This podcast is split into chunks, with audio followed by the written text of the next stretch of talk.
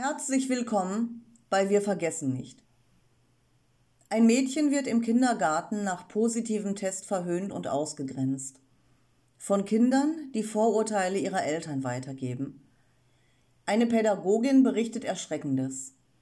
Was den Kleinsten angetan wurde, vergesse ich nie. Doris 38 Pädagogin. Als die sogenannte Pandemie begann, arbeitete ich im Kindergarten in Österreich als Pädagogin.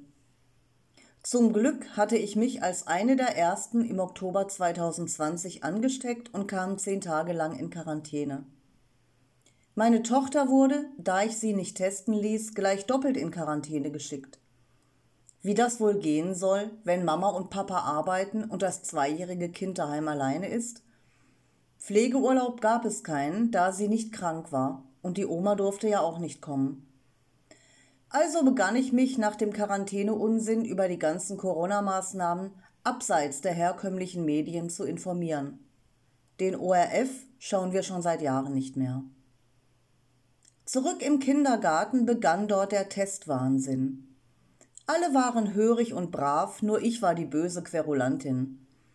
Kurz darauf ging es los mit den Impfungen.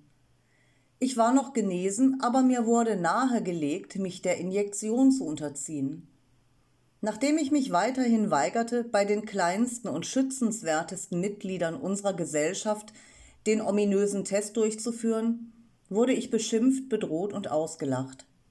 Das hielt ich ganz gut aus. Was ich nicht aushielt war, als ein Mädchen beim fragwürdigen Schnelltest positiv war. Oder besser gesagt, was daraufhin passierte. Als erstes mussten wir die Eltern informieren. Das Mädchen wurde sofort separiert.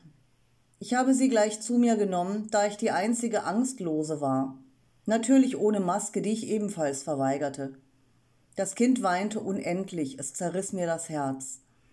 Die Kleine wurde panisch bei dem Theater um sie herum und hatte Angst, was nun mit ihr passieren würde.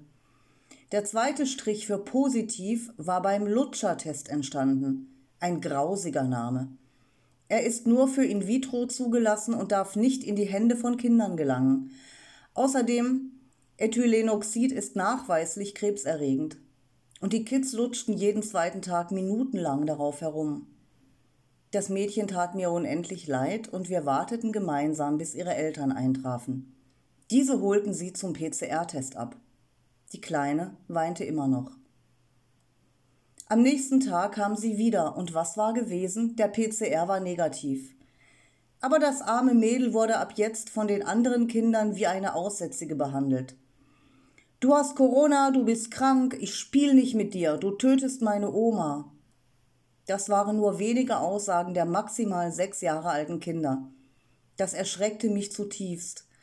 Aus ihren Worten klang nichts anderes als die Ängste und Vorurteile ihrer Eltern, die sie, wie Kinder es eben tun, ihrer verunsicherten Spielkameradin ungefiltert an den Kopf warfen. Diese Szenen verwinde ich bis heute nicht. Für mich wurde es immer schwerer, dem Impfdruck in der Arbeit zu entkommen. Also beschloss ich, schwanger zu werden. Danke an dieser Stelle an meine zweite Tochter, dass sie sich im absolut richtigen Moment entschieden hat, in unser Leben zu kommen. Bis zum Mutterschutz wurde ich ins Büro gesteckt. Da lebte es sich gut ohne Maske und verbrachte die restliche Pandemie in Karenz. Ich bin nach wie vor ungeimpft und meine beiden Kids natürlich auch. Die haben auch nie einen Test gesehen. Das Mädchen aus dem Kindergarten hat übrigens sehr lange gebraucht, um wieder in die Gruppe integriert zu werden. Erst nachdem alle Es mal hatten, hörte das Mobbing auf. Was unseren Kleinsten angetan wurde, das vergesse ich nie. Ich kann Beschimpfungen, Hass und Ausgrenzung gut ertragen. Das kleine Mädchen vielleicht nicht.